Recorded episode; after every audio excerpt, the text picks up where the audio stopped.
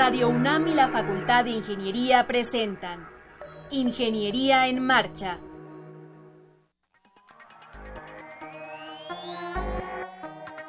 Un espacio dedicado a la divulgación del quehacer de la Facultad de Ingeniería.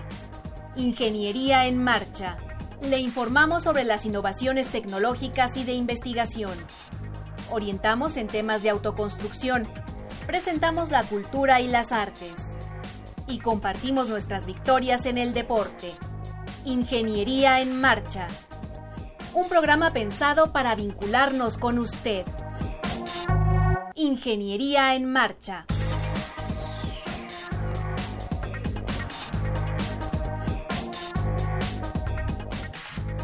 ¿Qué tal amigos? Muy buenas tardes. Esto es efectivamente Ingeniería en Marcha. Yo soy Alejandra Torres y me da mucho gusto que nos esté sintonizando. ¿Cómo te va, Rodrigo? ¿Cómo estás? Muy bien, muy contento con este programa que suena, promete ser muy interesante. Vamos a hablar de temas muy variados que nos vas a platicar a detalle un poquito adelante, pero les quiero recordar que entren en contacto, le quiero recordar al auditorio que entre en contacto con nosotros a través de Facebook. Sandra Corona está al pendiente a las vivas para todos sus comentarios. También que visiten nuestra página www.enmarcha.unam.mx y que entren en contacto en contacto también vía telefónica al 55 36 89 89. Ahí está Toño García, Antonio García, está atendiendo los teléfonos para que eh, puedan hacernos favor de hacer llegar sus comentarios, dudas, en fin. Así es. Bueno, por lo pronto les voy a platicar que mm, en Ingeniería en Marcha vamos a platicar en breve con el ingeniero Said Musa Badwan Peralta acerca del premio SPIN 2016 otorgado por la red Emprendia en España. Pero también el profesor Juan Manuel Ábalos Ochoa nos va a contar sobre el premio Gestión para Resultados del Desarrollo que obtuvo recientemente. De Pumagua, el biólogo Carlos Kell nos hablará del sistema de desinfección de agua en Ciudad Universitaria y la licenciada Berenice Hernández nos recordará del concurso Unámonos al reto. Posteriormente, los alumnos Ana Victoria Barrera y Pedro Ángel Abitúa estarán con nosotros para contarnos detalles de la jornada de ciencias de la Tierra. Tendremos la agenda semanal, contaremos, eh, vamos a comentar las llamadas del auditorio, eh, vía Facebook, etcétera, etcétera, etcétera. Así que no se vaya porque esto es Ingeniería en Marcha. Para conocer las novedades editoriales que se publican en nuestro país, no te puedes perder la Feria de los Libros. Escúchalo todos los lunes a las 14 horas por el 860 de AM.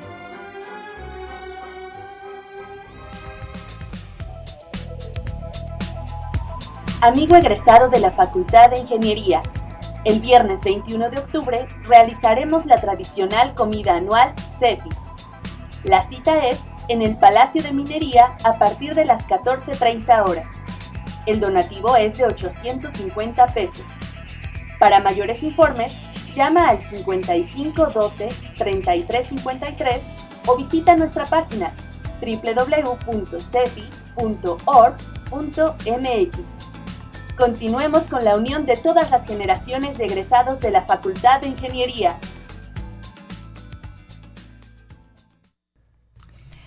Bien, tengo muchísimo gusto en presentarles al ingeniero Said Musa Badwan Peralta. Este, ¿Cómo estás, Said? Bienvenido. Hola, ¿qué tal? Muchas gracias por la invitación. Estoy muy, muy honrado de poder estar finalmente aquí después de tanto verlos en la facultad. Nosotros estamos felices que tu agenda haya permitido que nos veamos y que platiquemos, porque tienes muchos logros en muy poco tiempo. Eres eh, socio fundador de la empresa Mediprint, te ganaste un premio recientemente en España, pero también entiendo que eh, hubo un certamen convocado por AXA y también ganaste. Entonces, Said, eh, pues primero agradecerte que tengas el tiempo para estar aquí en el programa y que nos cuentes cómo inicia esta, esta etapa de emprendedor y a qué te dedicas, qué, qué vendes, qué comercializas, a qué te dedicas. Ya, pues Justamente yo creo que esto se debe gracias a, la formación que, que, da la UNAM. Ellos, eh, primero que nada, pues confiaron en, mí para darme una beca para estudiar sobre temas de emprendimiento en, en París, en Francia, en Sciences Po.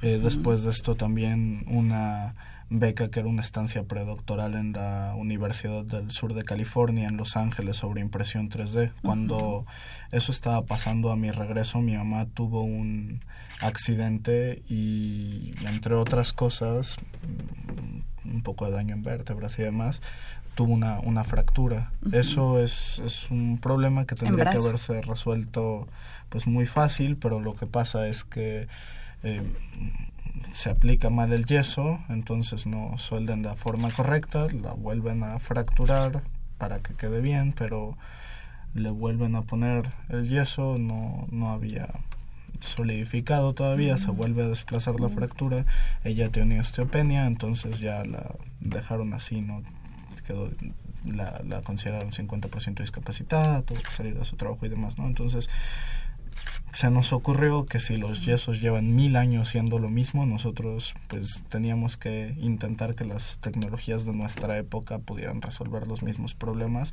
y fue que pues nos, nos juntamos tres eh, chicos ahora egresados de, de Facultad de Ingeniería que empezamos con, con, este proyecto de desarrollar Nueva Casta. En ese entonces justamente la, la facultad organizaba un primer concurso de emprendedores a través de CEFI. Nosotros ganamos el primer lugar de ese primer concurso que se hizo. Nosotros íbamos empezando, competíamos contra empresas ya consolidadas. ¿Hace tres años? Éramos solo una idea.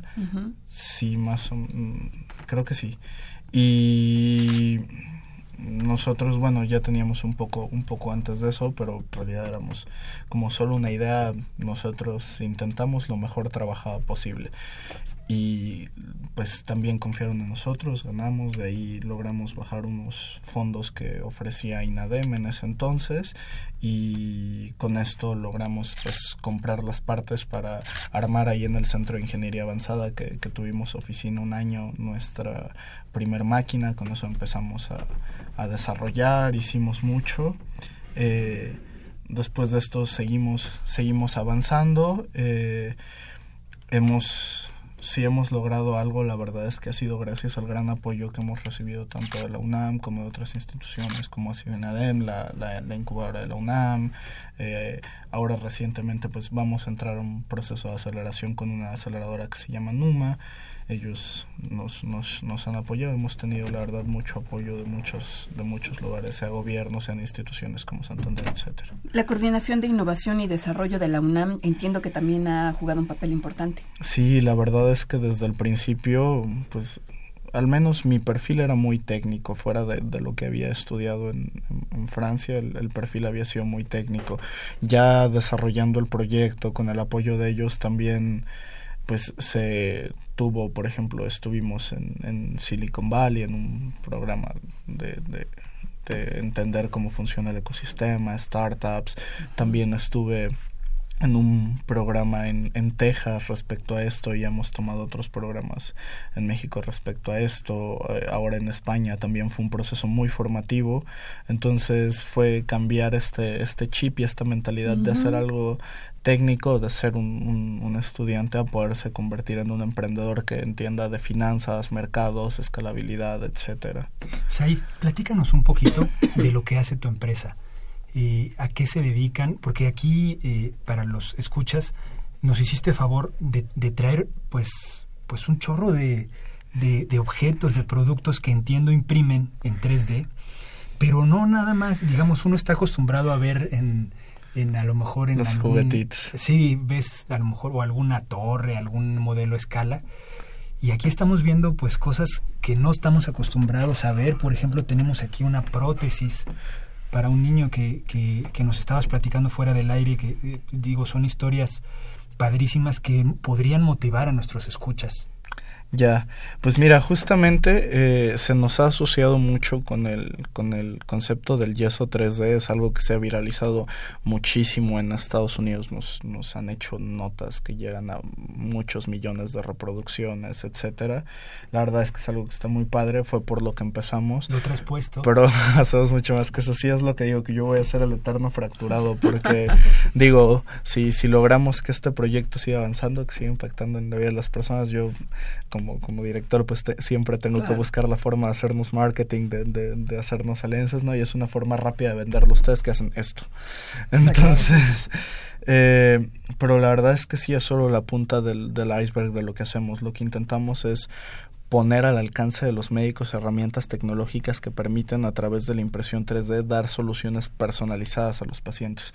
Por ejemplo, estos son eh, esto es una reconstrucción craneal que obtuvimos de una resonancia magnética de una persona real, ¿no? Entonces, de un escaneo de imagenología típico que, que ya se hace en los hospitales, nosotros nos encargamos de producir un modelo computarizado 3D que separe la sección de interés para que el médico pueda ver cómo podría tal vez planear una cirugía a futuro o hacer un modelo anatómico para que pueda estudiar una patología específica que, que, es muy difícil de encontrar en un modelo genérico, ¿no? Entonces, esto es, es, es algo increíble. Por ejemplo, esto es una aorta torácica obtenida del, del mismo modo de un paciente del, del, Instituto Nacional de Ciencia Médica y Nutrición Salvador Subirán, que es uno de los hospitales de investigación más grandes que tiene el país, ¿no?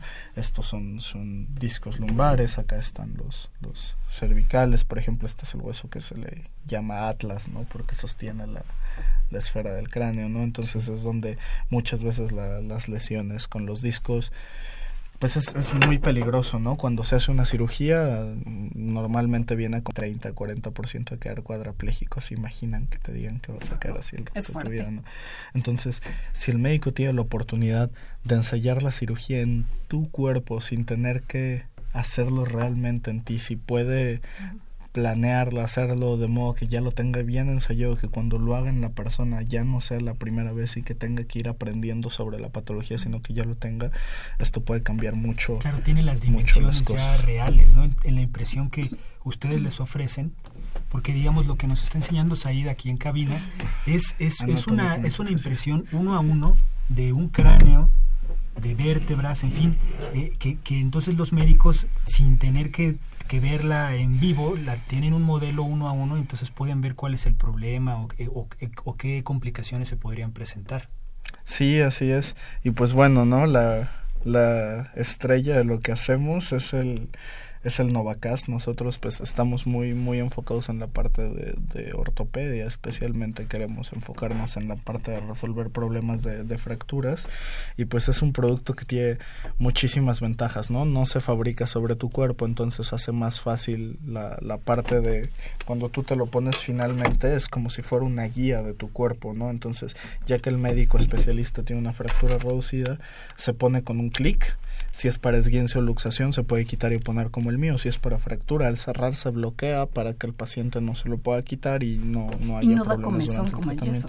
No da comezón como el yeso, pero si te da, te puedes rascar, te puedes bañar. Tiene, unos huecos, eh, digamos, el, el, el, la pieza que nos está presentando ahí tiene unos huecos en los que pues tiene accesibilidad, ¿no? El paciente te puede rascar, Por ejemplo, puede dar la luz. Si, si, hay, si hay una herida abierta, con esto se le puede dar un seguimiento correcto porque los yesos finalmente es un material que ustedes sabrán, no absorbe humedad como en las casas que se empieza a hacer feo, es lo mismo que pueden sobre tu cuerpo, solo que aquí no absorbe humedad del ambiente, absorbe tu sudor, es el ambiente perfecto para que proliferen bacterias porque no hay ventilación, no da la luz como mencionas, entonces si aparte tienes una herida abierta y no se ve porque tienes un yeso encima, o sea, da lugar a infecciones que dan lugar inclusive hasta amputaciones, ¿no? Conocemos muchos casos. Entonces es, es este es algo peligroso y es algo que estamos intentando mejorar y pues con un producto que pues es, es muy estético, es muy cómodo, es hasta 10 veces más ligero que un yeso y pues mira correr de Radio UNAM, ahí nos van a correr. No se preocupen, a la mesa no le, no le pasa, nada, porque finalmente es, es, la propiedad del material, ¿no? Y es reciclable, etcétera, ¿no? Oye, Said, hicimos, hicimos temblar el estudio. No, bueno, temblar, volteé a ver la cara de Coco Montes, o sea, ve. No hemos dicho el nombre de la empresa, Mediprint. Es Mediprint. La empresa se llama Mediprint y pues eso es lo que hemos estado haciendo. Nos han reconocido muchísimo internacionalmente por, por lo que llevamos realizando, no solo por el Novacast, sino por el resto, por el modelo como buscamos llegar a médicos, etcétera. ¿Está todo patentado? Sí, bueno, El, el, Novacast es el desarrollo que actualmente tiene una patente de lo que estamos haciendo.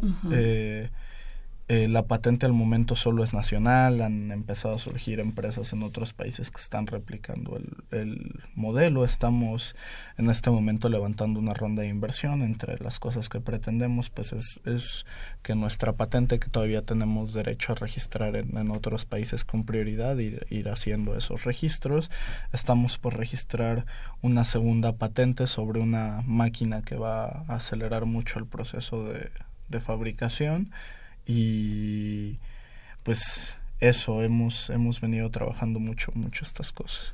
Oye Said estamos encantados de que hayas venido al programa pero se está agotando el tiempo. Ojalá que, que regreses más adelante y que nos digas ya tengo otra patente eh, sigo teniendo mucho éxito y que recuerden que eres egresado de la Facultad de Ingeniería de la UNAM y que me gustaría pedirte un mensaje final para tus compañeros de la Facultad de Ingeniería. Y antes de que te vayas, ojalá nos puedas dar algún dato, si la gente tiene interés en entrar en contacto con tu empresa, pues alguna página, correo, en fin. Uh -huh. Claro, nuestra página es www.mediprint3d.com.mx o mediprint.com.mx. Uh -huh. Nuestro correo de contacto es contacto arroba mediprint.com .mx uh -huh. y lo que le diría a mis compañeros de la facultad es que afortunadamente he podido experimentar la calidad académica de muchísimas instituciones alrededor del mundo hasta he estado en, en Perú incluso en, en, en una estancia etcétera y quiero decirles que la UNAM no, no le pide nada a ninguna de estas, de estas instituciones, al contrario, ¿no? Que, que, aprovechen su universidad, que las oportunidades están ahí, que a nosotros nos ha dado muchísimo y que es siempre pues dar el, el extra de su parte para hacer que las cosas pasen, ¿no? Entonces sería todo. Muchas, muchas gracias y felicidades. Y felicidades por lo que viene, que seguro serán muchas cosas geniales. Sí, pues eso, y que se animen a emprender y que se acerquen a, al incubador de la UNAM, ¿no? Que tiene personas tan comprometidas y tan, tan, tan amables detrás, o sea, hasta un nivel personal que realmente son felices con lo que hacen, ¿no? Entonces, los se nota ellos. Sí, sí. Gracias, Said. Muchas gracias al ingeniero Said Musa Batwan Peralta. Y vamos con lo que sigue. Para conocer las novedades editoriales que se publican en nuestro país, no te puedes perder la Feria de los Libros. Escúchalo todos los lunes a las 14 horas por el 860 de AM.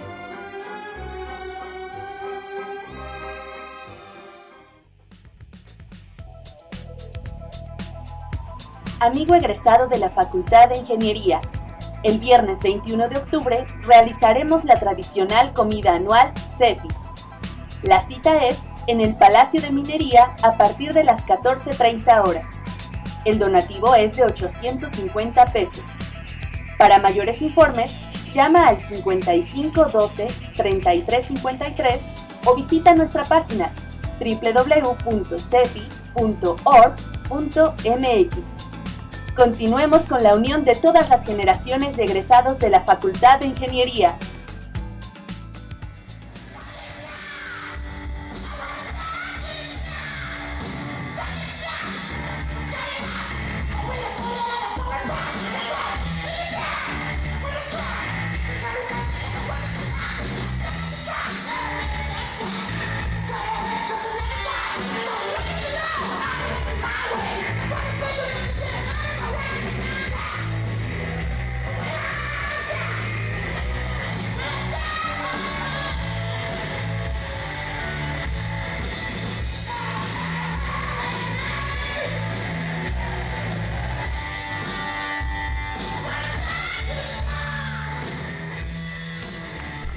Amigos, estamos de regreso con ustedes y está con nosotros en la cabina el profesor de la Facultad de Ingeniería, Juan Manuel Ábalos Ochoa. ¿Cómo estás, Juan Manuel?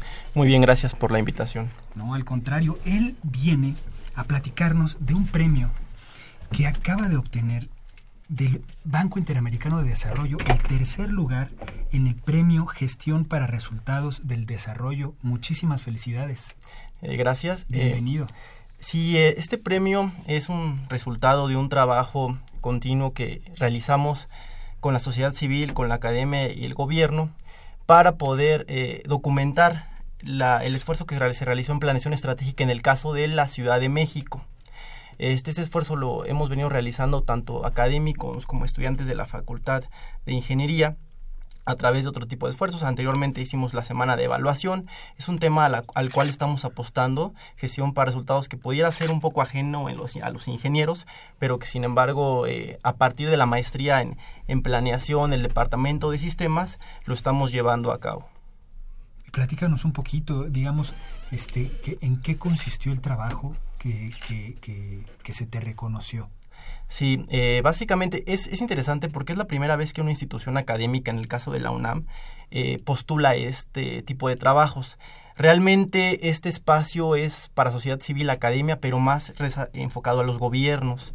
Eh, los gobiernos presentan casos eh, de buenas prácticas en donde a partir de los cinco pilares de la gestión para resultados que es planeación, seguimiento, evaluación, presupuesto basado en resultados y gestión financiera, se dan a reconocer los mejores casos a nivel Latinoamérica y el Caribe que los reconoce el Banco Interamericano de Desarrollo.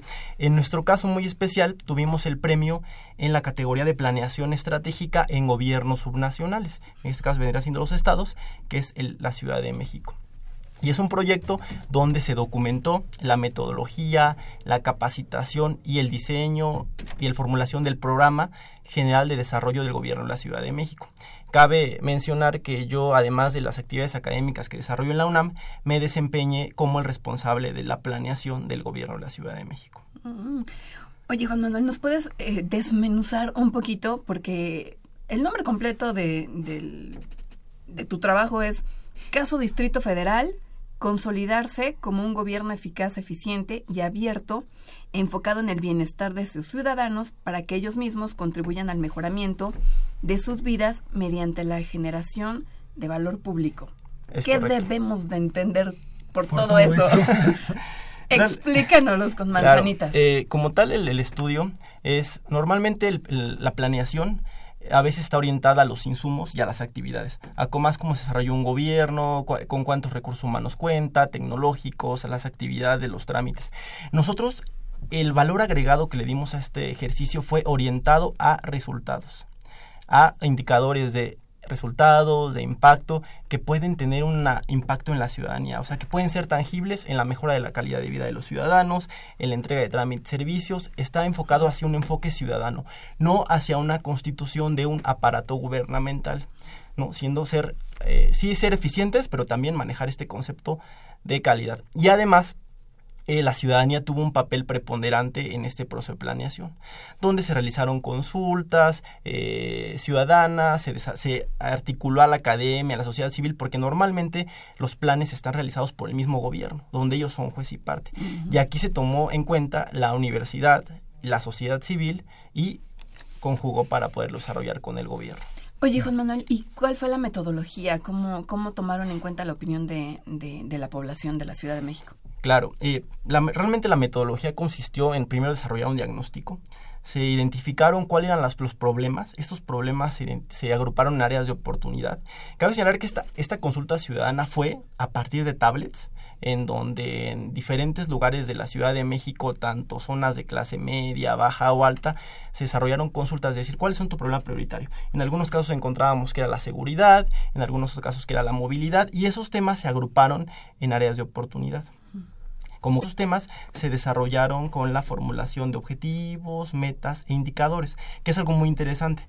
A veces los planes y los programas no son evaluados o no son monitoreados. Aquí nosotros sí conceptualizamos estos objetos de medición para que pudieran ser evaluados y a su vez también mejorados en una, en una comparación entre, nuestro, entre lo que estábamos haciendo ahorita o cómo se concebía la ciudad y cuál era el estado deseado de la Ciudad de México digamos, ¿eso se le entregó al gobierno de la ciudad? Exactamente. Ese, ese proyecto lo desarrolló la academia junto con el gobierno desarrollando la metodología. Para esto, pues se desarrollaron también capacitaciones para sensibilizar a los funcionarios públicos, pero aquí lo interesante fue que el enfoque fue sistémico, que es algo que maneja la Facultad de Ingeniería. Ver al problema no, no como la suma de las partes, sino como un todo. Entonces esto fue interesante porque la Facultad de Ingeniería pues tuvo ahí un papel interesante. Y a raíz de este, de este seminario que se llevó a cabo en Guadalajara, entiendo, Eh, la UNAM es ahora este, la que va a llevar la batuta de un clúster. Claro, sí. Eh, el, el año pasado tuvimos la oportunidad de estar en Colombia, Panamá y Uruguay, junto con de igual forma servidores públicos y académicos. Entonces encontramos coincidencias donde, ¿por qué no? Nosotros estábamos manejando un tema de gestión para resultados planeación en la Ciudad de México, pero también encontramos similitud en Colombia, eh, muy específico en la Universidad del Externado y la Universidad del Rosario. Dijimos, ¿por qué no comenzar con la iniciativa de generar un clúster de universidades que se encarguen y que sea un espacio de diálogo para la eh, investigación, la documentación de este tipo de enfoques, metodologías y teorías orientadas a la gestión para resultados. Y, justamente eh, en la agenda de, este seminario se dio el inicio, eh, el punto de partida para que se comiencen con los trabajos de este grupo de trabajo que será integrado por las universidades de Latinoamérica y el Caribe. En este caso tenemos ya la universidad, la UNAM, tenemos a la Universidad de Guadalajara, tenemos la Universidad del Externado y tenemos la Universidad del Rosario, eh, que pertenecen a esta región de, Sudamérica. Y entonces, perdón, digamos que este grupo de universidades se planea que en un futuro, eh, eh, digamos, realicen más proyectos, estén más activas en esta, en esta área? Exacto, sí. Cuando, de hecho, quien está patrocinando este, este esfuerzo es el Banco Interamericano de Desarrollo. Este Banco Interamericano de Desarrollo cuenta con la comunidad de profesionistas de Latinoamérica y el Caribe especializado en gestión para resultados y se nos ha dado la tarea de poder juntar esas universidades que van a estar participando. Y no solamente lo estamos viendo a un nivel de investigación o documentación, sino también el intercambio académico entre aquellos estudiantes que estén interesados en el tema. Y algo muy interesante es por qué la Facultad de Ingeniería. Eh, algo, unos temas que también están eh, eh, agendados es el uso el Internet de las cosas, Big Data y analíticos, el uso de las tecnologías de la información y la comunicación para coadyuvar en los procesos de planeación, eh, monitoreo y evaluación. Ya dejamos las cosas en papel y nos vamos al uso eficiente de las tecnologías, de software, este tema que se está dando mucho el Internet de las cosas, tener sensores en diferentes puntos de la ciudad para tomar decisiones en tiempo real, lo cual nos va a permitir, pues, intercambiar prácticas, a ver cómo estamos con Colombia y más que cómo estamos, podernos ayudar, identificar una problemática y sumar esfuerzos con recursos, eh, tanto humanos, de conocimiento y económicos, para desarrollar los proyectos. Claro. Oye, Juan Manuel, pues es, es un proyecto muy ambicioso, está arrancando. ¿Cómo, cómo te imaginas que, que, vaya a continuar a la vuelta de uno o dos años? Yo creo que yo creo que el proyecto va a ser resultado eh, dependiendo de la y del interés y la voluntad que tanto tengan las los, eh, las autoridades académicas de la universidad eh, que ahorita es lo que estamos realizando poder en cierta manera vender el proyecto que ellos les vean un futuro que, que pueda contribuir tanto a la universidad como a la como a la sociedad, en este caso de México y los otros países, pero yo creo que va a ir bastante bien. Se tiene pensado que el próximo año tengamos eh, reuniones en algunos países, por ejemplo en Colombia y México, que realmente la UNAM es el grupo que ahorita está liderando el proyecto. Eh, y pues poder generar publicaciones, tener por al menos una publicación de buenas prácticas en temas de planeación, monitoreo y evaluación gubernamental y generar un diplomado en gestión para resultados y se está proponiendo que la Facultad de Ingeniería sea quien pueda coordinar este esfuerzo. Cuando hicieron el estudio en campo, que nos platicas, ¿no? Que llevaron tabletas y una especie de encuesta eh, electrónica, ¿qué reacción tuvo la gente eh, tanto de este, pues este sistema tal vez novedoso, y además con las preguntas que se hacían, qué, digamos, qué sentimientos tenían respecto a lo que se buscaba encontrar con el estudio. Sí, yo creo que eh, a veces hay una resistencia, y hay que decirlo, de los ciudadanos por ser interrogados. Es diferente llegar a cuestionarlos a realizarles una entrevista. Entonces el papel del entrevistador era jugar un doble rol de, primero, saber y también poder retroalimentar de qué es lo para cuál es el propósito de este tipo de estudio. Y hubo gente que realmente sí estuvo muy preocupada por decir la problemática y hasta proponer soluciones, mm. lo cual sirvió para poderlos tomar en cuenta y no solamente decíamos la problemática, sino nos atrevíamos a, a tener soluciones eh, para poderlas contemplar en el programa y el proyecto. De hecho, hay algo muy interesante también que a raíz de este seminario se dio es el acercamiento con el Consejo Económico Social del Estado de Jalisco para el Desarrollo y Competitividad. Eh, lo cual es un consejo ciudadano que, justamente lo que realiza es la convergencia entre sociedad civil, academia y gobierno para desarrollar proyectos y el evaluar planes y programas eh, que puedan beneficiar con la competitividad y el desarrollo de, los estados. Y ahí este, quien hemos tenido un acercamiento es con la licenciada Paola Martínez Ruiz, quien nos ha apoyado en ese tema. Entonces ya no solamente lo vemos a un nivel de Ciudad de México, sino ya lo estamos viendo a un nivel Ciudad de México, Guadalajara, a nivel nacional y también a nivel internacional, Latinoamérica y el Caribe. Híjole, está interesantísimo. Qué maravilla, qué maravilla, Juan Manuel. que, la academia empiece a intervenir en decisiones eh, gubernamentales, pues a veces hace falta, ¿no? Sí. Es, es, lo que, es lo que platicábamos eh, cuando también venimos a platicarles sobre lo de la semana de, de evaluación justamente decíamos que creo que los ingenieros debemos de, debemos de tomar esa iniciativa de poder participar en el desarrollo, en la formulación de las políticas públicas, porque creo que es un lugar que hemos estado un poquito despojados en los últimos años y creo que anteriormente, por ejemplo, si comparamos en los tiempos de Javier Barrosierra, estos grandes ingenieros que no solamente se dedicaban a realizar cuestiones técnicas, sino también estaban... Eh, inmersos en los temas de política eh, social, cultural, y creo que los ingenieros y de la Facultad de Ingeniería, yo creo que de otras, de otras universidades estamos eh, listos para poder contribuir en estos temas. Juan Manuel, pues muchísimas gracias por venir, platicarnos, muchas felicidades por este logro, por este premio, y pues ojalá más adelante vengan más. Claro que sí, por supuesto, y pues gracias por la invitación y los mantendremos muy, muy informados de qué es lo que va sucediendo. Felicidades. Gracias. Para conocer las novedades editoriales que se publican en nuestro país, no te puedes perder la Feria de los Libros. Escúchalo todos los lunes a las 14 horas por el 860 de AM.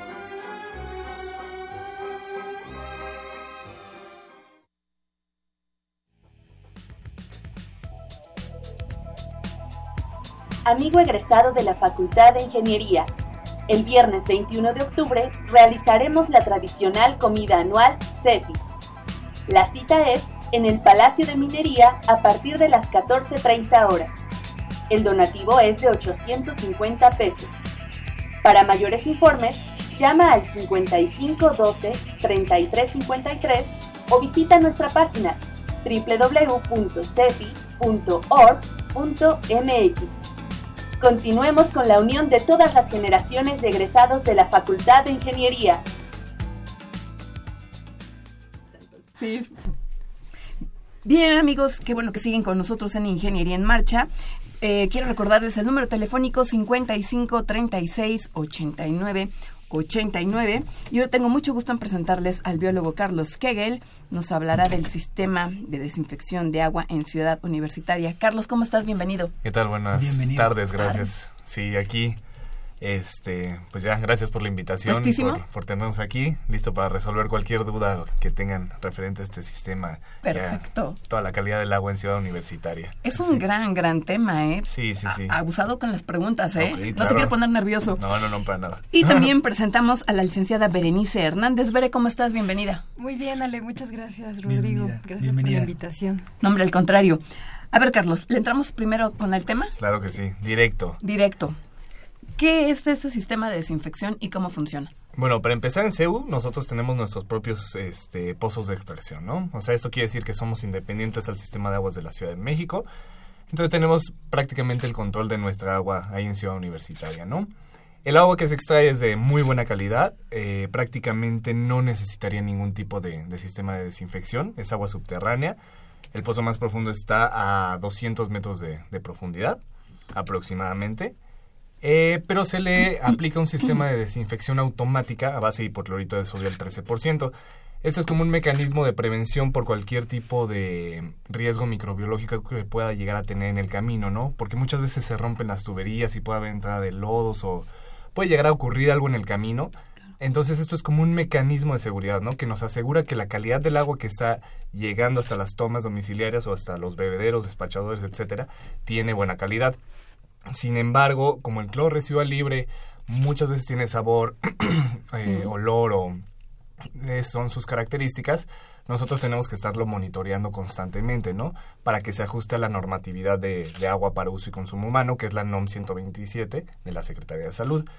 Entonces lo que nosotros hacemos, aparte de monitorear el cloro, es hacer pruebas microbiológicas, físico-químicas, eh, analizamos toda la norma completa y, y pues bueno, monitoreamos todo, todo lo que se puede en CEU, ¿no? ¿Cómo han salido esas, cómo ha salido, qué resultados han obtenido de ese monitoreo? ¿Ha habido puntos, digamos, que de repente salgan pues con algún indicador, este, coliformes o...? Ajá, sí. Em, por ejemplo, eh, a través de todos los monitoreos que monitoreamos eh, los tanques de almacenamiento, cisternas, este, llaves de agua, despachadores, bebederos, tanto externos como internos en edificios, realmente las mediciones todas son muy buenas. Nunca tenemos ningún problema. Las veces que hemos detectado algún tipo de contaminación o de problema es cuando se, se instalan filtros, ¿no? Estos filtros que muchas veces se les deja de dar mantenimiento o se quedan ahí abandonados, entonces luego sale contraproducente. Claro, ahí, ahí es, el foco ahí es el foco de infección, ¿no? El filtro que curiosamente se puso para desinfectar el agua es el foco de infección más tarde, ¿no? Sí. Entonces son las veces que nosotros hemos encontrado como, como ese problema de, de contaminación en algún tipo de despachadores, por ejemplo, en oficinas o algo así que quedaron mucho tiempo abandonados. Hacemos las recomendaciones de que el agua venga directo de la red porque les digo que trae este residual de cloro y nos ayuda como como a mantener eso. Claro. Eh, también tenemos un sistema de monitoreo en tiempo real. En ese también estamos monitoreando, por ejemplo, seis parámetros que son temperatura, sólidos disueltos totales, nitratos, cloro residual libre, pH y... ¿Qué me falta? Turbiedad. Turbiedad, ajá, exacto, y turbiedad. Mm. Y esos nos están llegando, cada cinco minutos nos llega la información. Entonces, a través de ese también nosotros tenemos un control del agua que ya se está distribuyendo en CEU, porque este sí está colocado ya en la red de distribución directa, ¿no? Entonces ya es una medición como ya puntual. Entonces tenemos millones de datos al, al final del año que son los que analizamos y decimos, ah, no, pues mira, este parámetro cambiado, este no. Entonces sí tenemos así como un muy buen control de la calidad del agua de, de Ciudad Universitaria. Oye, Carlos, pero en ese sentido, después de que ustedes ya revisaron todos esos datos que, se van concentrando, ¿a qué conclusión han llegado? ¿O cuál sería la conclusión de este periodo? De este periodo, la conclusión es que el agua está bien. Eh, respecto a años pasados, no ha habido como, como un cambio. Realmente es muy estable, son muy estables las, las mediciones ahí dentro de Ciudad Universitaria. Mm, y el cloro, el cloro, afortunadamente, eh, trabajamos junto con la Dirección General de Obras y Conservación. Al principio que se instalaron los, los sistemas de desinfección era complicado porque se descalibraban y cloraban de más o cloraban de menos. Ahorita, afortunadamente, yo creo que con respecto a otros años sí se ha observado más estabilidad en las mediciones de cloro. Entonces yo creo que sí es un buen resultado. Ya se tiene aproximadamente como cuatro o cinco años trabajando con estos sistemas. Entonces yo creo que hasta ahorita ya es cuando comienza a estabilizarse muy bien las mediciones. Entonces ya se puede decir que, que ya hay un, una, bueno, como una buena, un buen control sobre, sobre esto. Yo creo que, yo creo que hay que invitar a los alumnos a que consuman el agua de los bebederos, porque eh, siempre tienen esa duda, eh, preguntan en clases, este, ¿puedo consumirla? ¿Qué tan seguro es? Y en realidad, pues, de consumir agua que es que está corriente, que, que se está renovando, en fin, a comprar embotellada y gastar muchísimo y andarla paseando, pues yo creo que hay que invitarlos, ¿no? Sí, sí, sí, no, porque eso del, agua embotellada sí es un problema pues, a nivel nacional. ecológico y, ecológico, económico. Muchas veces hemos, hemos tenido, nos han llevado ahí algunas muestras de una marca ahí inexistente. y, bueno, sí hemos encontrado que hasta traían así bichitos flotando aquí. Mi compañera Bere no me, no me dejará mentir. ¿Tomabas de esa agua? No, no, no, no, las llevaron, ¿no? Pero, eres testigo. Pero sí, o sea, muchas veces tampoco el agua embotellada te asegura que va a estar 100% limpia, ¿no? Por supuesto. Y es por eso que nosotros estamos como promoviendo esta, esta onda de que se instalen como los despachadores de, de botellas, porque ya no son tanto como bebederos, porque fíjate que también los se tenían un problema. digamos, la salida, la Sí, o si están, por ejemplo, abajo de un árbol, llegabas un día y están todos llenos de hojas ya tapados con el agua. Los pajaritos tomaban. Ajá. Sí, sí. Entonces estos despachadores que, que, por ejemplo, hay uno en la Facultad de Ingeniería. Sí, está protegido, está protegido, ajá, no pueden llegar, por ejemplo, los pájaros, ¿no? Entonces, y ahorra este consumo de, de pez, ¿no? Y el gasto que, implica todo esto. Claro. Sí, claro. Recuerdo que hace algunos tiempos eh, a mi cuenta de Facebook personal llegó un comentario que decía, es que el agua de Ciudad Universitaria sabe mucho a cloro. Sí. A ver, Carlos Kegel, ¿por qué sabe tanto a cloro o por qué a ese, este, a ese chico que mandó ese comentario le pareció demasiado la concentración de cloro. ¿Por qué pudo haber sido? Pues una puede ser que, que igual él puede ser muy perceptivo y tenga como diferente bueno, percepción, valga la redundancia, de, del sabor del cloro, ¿no? Ajá. Por ejemplo, yo tomo diario agua de ciudad universitaria, ya me acostumbré a mí, el agua no me sabe a cloro, ¿no? Claro. Pero si llega, por ejemplo, un estudiante de nuevo ingreso que toma agua que nunca tiene este sabor, obviamente va a decir, oye, esto sabe muchísimo a cloro, ¿no? Hay veces que las mediciones sí se encuentran un poco altas, pero... pero seguro, vamos. Pero es seguro, ajá, sí, o sea, están dentro de los límites y, no, tienen, no tienen ningún problema porque se ingiere este tipo de, de agua, ¿no? Pero sí, muchas veces sí es, sí es un problema más de, bueno, una causa de percepción de las, de las personas, de cómo, cómo sienten el agua, como saben. Muchas veces me dice, oye, es que sabe muchísimo a cloro y ni siquiera tiene cloro, ¿no? Y es así como de, bueno, ok, está bien. Se, se quedan con esa idea, Sí, sí, exacto. Entonces como que ahí se almacena esa idea y luego ese es el, el problema que se tiene. Pues nada más invitarlos, invitar a la gente que nos está escuchando que consuman el agua de dentro de Ciudad Universitaria, porque es segura, está monitoreada y es estable. Así es. Además, el cloro es muy volátil. Digamos, si uno se sirve y deja un ratito ahí reposar el agua, el cloro rápidamente se evapora, el sabor se va. el cloro desde que se inyecta en la red se comienza a evaporar. Exactamente. Entonces, realmente no hay no hay riesgo alguno para la comunidad universitaria y sí, yo los invito a que a que la consuman. A que la consuman. Bere, ¿qué onda con el unámonos al reto? Este, bueno, solamente quería comentar algo más sobre el agua de la llave, de que también muchas veces nos dicen que el agua está muy blanca y esto se debe también a la presión que tiene el agua, ¿no? La presión, ajá, exactamente. La presión del agua dentro de CEU es de 50, bueno, alcanzaría los 50 metros de altura si se llegara a perforar algún punto de la red. Entonces sucede que llenan el vaso y el vaso queda lleno de burbujas y entonces muchas veces creen que es otra cosa o nos llegan a decir que es agua de horchata o que está muy blanca, pero, pero es parte de la presión. en teoría el gobierno debería demandar a 50 metros en toda la red esa carga más o menos y, no llega. Sí, no, la carga de ese es privilegiada. Exactamente, es un privilegio tener esa, presión. problema sí, sí, sí, Bueno, y, igual invitarlos a que consuman agua de, de Ciudad Universitaria, que es uno de los beneficios que les ofrece la universidad.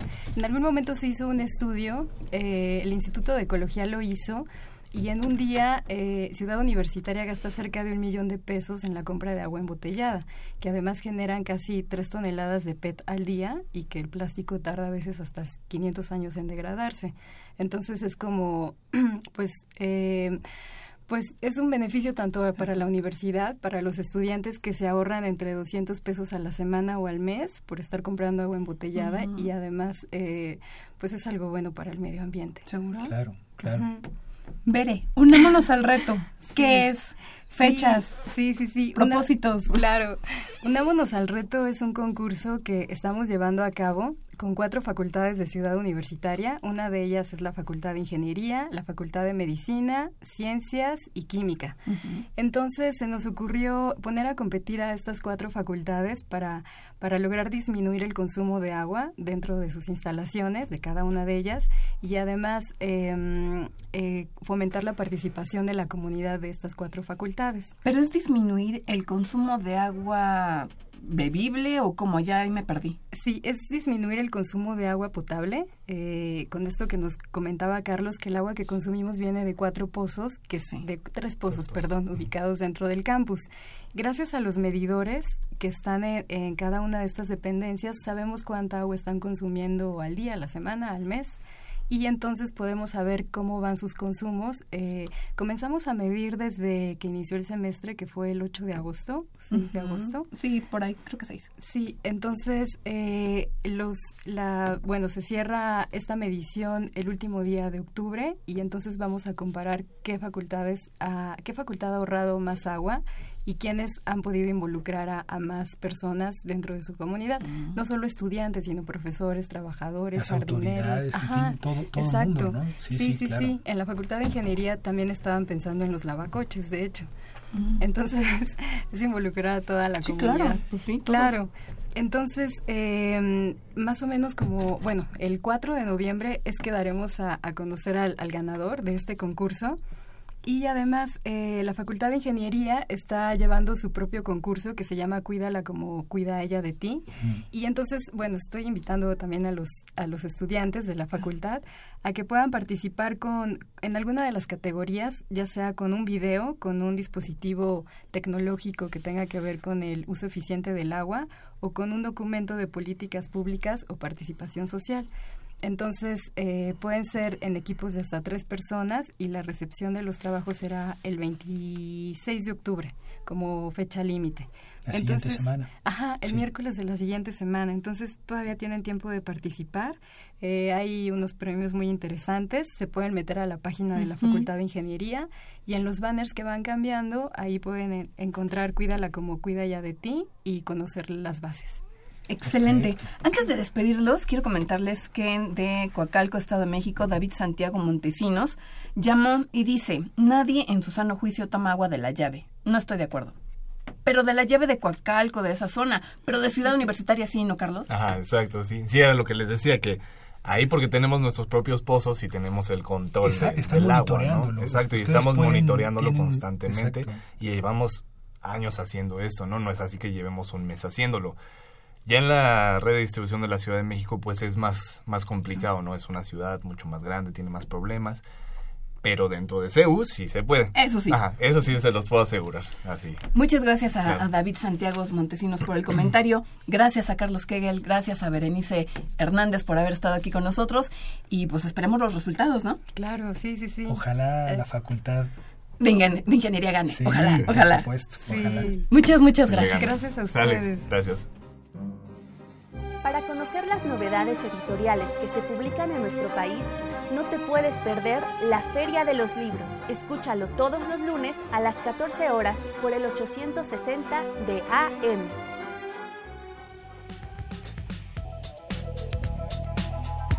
Amigo egresado de la Facultad de Ingeniería, el viernes 21 de octubre realizaremos la tradicional comida anual CEPI. La cita es en el Palacio de Minería a partir de las 14.30 horas. El donativo es de 850 pesos.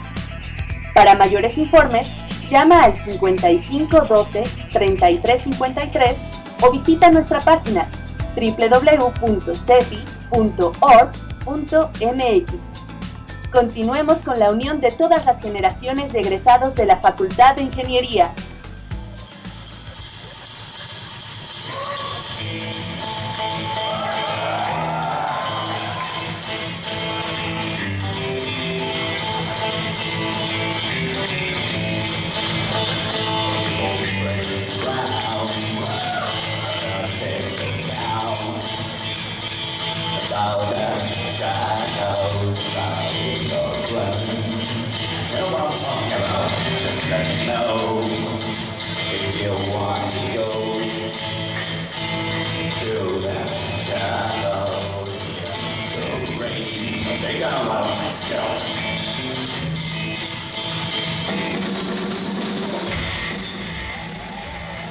Amigos, estamos de regreso con ustedes. Les recordamos que este 26 de octubre es el foro Desafíos de Infraestructura para el Futuro de la Ciudad de México.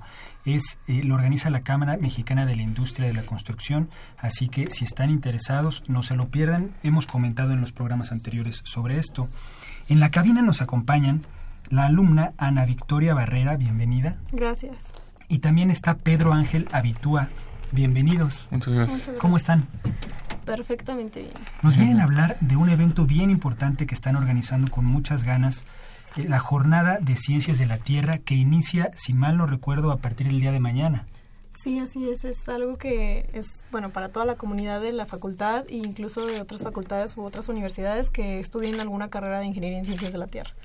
Bueno, y todos además. Sí, claro, mejor habrá interesados, ¿no? Sí, claro, o sea, incluso no, no se tiene que eh, ser de la facultad o estar en esto. Hay, por ejemplo, conferencias que pueden ser para todo tipo de personas. Eh, por ejemplo, para las personas que son recién egresados y no saben todavía qué hacer, hay una mesa redonda. Eh, para todas las personas, por ejemplo, que les interesa este tema de la reforma energética.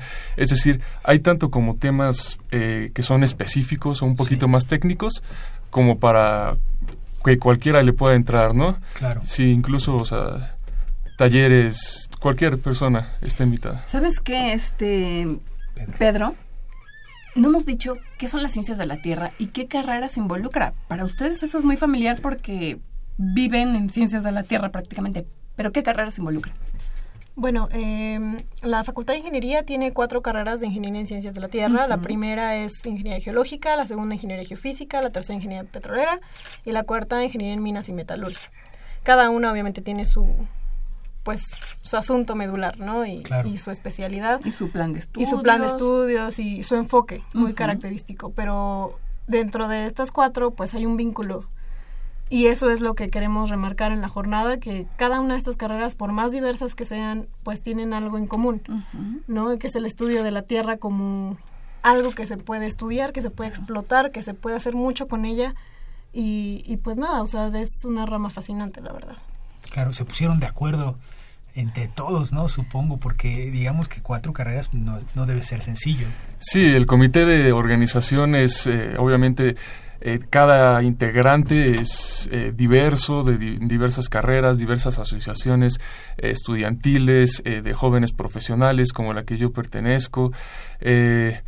Es decir, sí, y organizar obviamente es, es un reto, es, es algo padrísimo. Ponerse de acuerdo. Sí, también obviamente habrá este stands, todo, ponerse en contacto con las compañías, todo esto pues eh, está padrísimo. Y bueno, eh, para las personas que gusten atender, pues eh, también hay muchísimas empresas que van a estar ahí poniendo sus stands y tienen, todas tienen muchísimo que aportar, ¿no? La entrada es libre.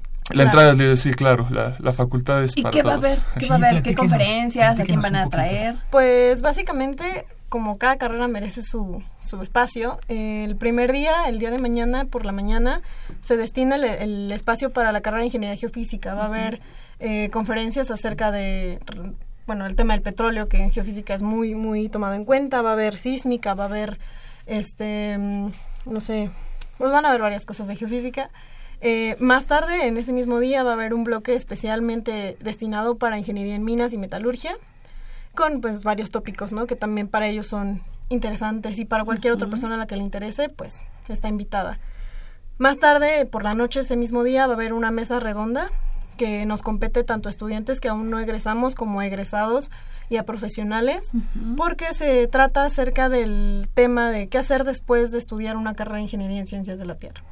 Y básicamente es por qué es que antes se estudiaba una maestría, ahora por qué se hace y ver cuáles son los pros, los contras de la industria, muchas cosas interesantes en esa mesa redonda. ¿Quién va a estar invitada, este, Ana? Eh, en realidad, ahorita no contamos con, los nombres, pero va a haber este, especialistas de cada rama de, de las diferentes carreras, ahí conversando con los estudiantes y entre ellos dando sus puntos de vista acerca de, de lo que significa ser un egresado en Ciencias de la Tierra en la actualidad. ¿Tienen página web? ¿Tienen algún medio de, mm. contacto? Sí, eh, ahorita estamos, eh, estamos hosteados por un, eh, una página de Wix que se puede encontrar como Semana de Ciencias de y ya, como Wix, ¿no? Si ustedes lo googlean, así lo pueden encontrar. Ahí está todo, ¿no? De los... Eh, también va a haber, por ejemplo, eventos deportivos, que son, eh, pues ahora sí que bastante entretenidos, de básquetbol, de fútbol. Taller de mineralogía, que pues es como clasificar... Un concurso. Así eh, y bueno, van a haber bastantes actividades. Todo se puede encontrar ahí, googleando Semana de Ciencias de y, y ya, así es como se encuentra. ¿En el segundo día? Ah, en el segundo día es, eh, bueno, corresponde a la carrera de ingeniería petrolera. Y pues va a haber conferencias igual de petróleo, de la reforma, cosas muy interesantes para todas las personas a las que les interese. Controversiales también. Claro, un poco, ¿por qué no? y por la tarde ese día está destinado para algunas actividades extracurriculares, como pueden ser talleres o cursos enfocados a, no sé, geofísica, está el concurso de mineralogía, está el rally de ciencias de la tierra, eh, hay varias actividades, digamos, un poco más lúdicas. lúdicas en ese horario. Y el último día es destinado únicamente para la carrera de Ingeniería Geológica, debido a que, bueno, este año se cumplen 80 años de la carrera en la Universidad Nacional Autónoma de México, entonces decidimos eh, darle ese espacio para homenajear que cumplen 80 años y además se va a realizar un homenaje al ingeniero Martel por su pues gran carrera como docente en la facultad y y pues para agradecerle tanto tiempo. ¿Ese homenaje será el viernes? O Así es, será el viernes, al momento de la clausura de, de, toda la jornada, se le hará un breve homenaje. Ok. Así es. Pues qué maravilla, chicos, qué maravilla. Está planeado para todo el día, por lo que escucho, o sea, digamos, hasta, hasta después de la tarde. Sí, así es. Eh, bueno, los horarios son de Exacto. 10 de la mañana hasta las 6 de la tarde. Okay. Sí, hay actividades de corrido todo el día. ¿Y no todo va a ser en el Barro Sierra? Eh, bueno, las conferencias. Las sí. conferencias, eh, sí, algunos cursos van a ser en, en salones eh, de la facultad. Okay. Y bueno, todos los stands están ahí en, la, en lo que es la, la planta baja y le, la planta alta de, de, la facultad, del principal. principal. Sí, del edificio uh -huh. principal el en el el rally. Ah, el rally. Sí. Eh, ese se va a jugar en toda ciudad universitaria. Es algo que hemos planeado que va a ser así como un poquito en toda grande. ciudad universitaria así es o, o sea, sí. muy loco sí sí pero bueno nos causa demasiada emoción y esperamos también que la comunidad estudiantil que se ha inscrito pues también esté emocionada con el rally porque bueno es una unión entre las cuatro carreras ahí sí es este un equipo claro.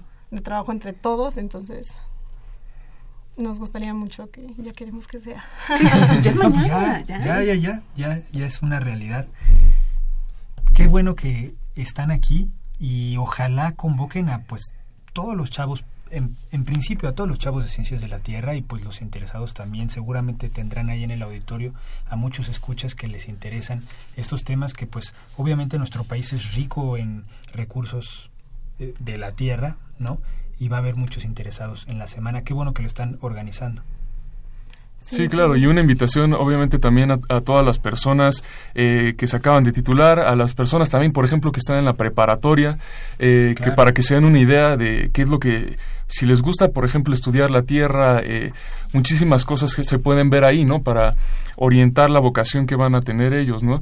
Eh, también, o, aunque o, obviamente no estén en la facultad ni nada, pues eh, son invitados todos, ¿no? Se pueden dar una perspectiva. Claro. ¿no? Sí, claro, aparte porque dentro de ciencias de la Tierra pues puedes estudiar muchísimas cosas. Entonces, eh, por ejemplo, si te gusta, el, eh, no sé, el, el, petróleo, la energía, pues ya más o menos puedes saber a qué, a, a qué vas y también por orientación, ¿no? Claro. ¿Qué es lo que se quiere? Muy bien, pues muchas gracias por venir. No, muchísimas que sea gracias todo por un éxito. invitación. Muchas gracias. Gracias. Felicidades. Gracias.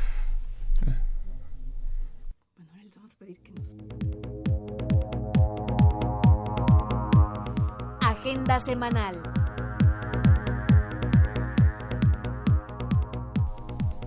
Sistemas de ecuaciones y modelado matemático es la conferencia clase impartida por el ingeniero Francisco Barrera García, que tendrá lugar mañana miércoles 19 de octubre a las 13 horas en el Auditorio Sotero Prieto, ubicado en el conjunto sur de la facultad.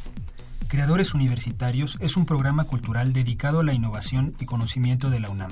Se transmite de lunes a viernes a las 19 horas en Foro TV Canal 4. Los invitamos a la exposición pictórica La Fuerza de la Superación en Color, que se estará exhibiendo hasta el 21 de octubre en la Galería de la Biblioteca Enrique Rivero Borrell, ubicada en el conjunto sur de la facultad. La Sociedad Botánica de México presenta la exposición Las plantas mexicanas, historia natural y cultural a través del agave, que se estará exhibiendo hasta el 30 de octubre en el Palacio de Minería, Tacuba número 5, Centro Histórico. La entrada es libre. Los esperamos a la presentación de Cuentos para el Encuentro, en la que se contará con la presencia de narradores nacionales e internacionales. La cita es el viernes 21 de octubre a las 13 horas en el Jardín de las Vías de la Facultad de Ingeniería. Y finalmente la División de Ingeniería Eléctrica los invita a la, a la conferencia Optrofluidics for Cells and Organisms. Esto va a ser impartido por el doctor Hyundo Wang. Espero que se pronuncie así, eh, doctor Hyundo. Esto va a ser el jueves 20 de octubre a las 12.30 horas en el auditorio Raúl J. Marsal y la entrada por supuesto es libre. Y eh, bueno, pues solamente agradecer, agradecer a Pedro Mateos en la producción, en las redes sociales a Sandra Corona, en la página web a José Luis Camacho, a los teléfonos al señor José Antonio García. Muchas gracias a Rodrigo Sepúlveda, compañero de conducción de Ingeniería en Marcha. Y en los controles técnicos a Socorro Montes. Continúen disfrutando de la programación musical que Radio UNAM tiene para todos ustedes. Hasta pronto.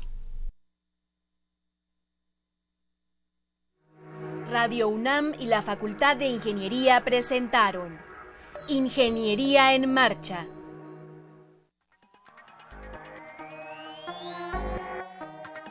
Un espacio dedicado a la divulgación del quehacer de la Facultad de Ingeniería.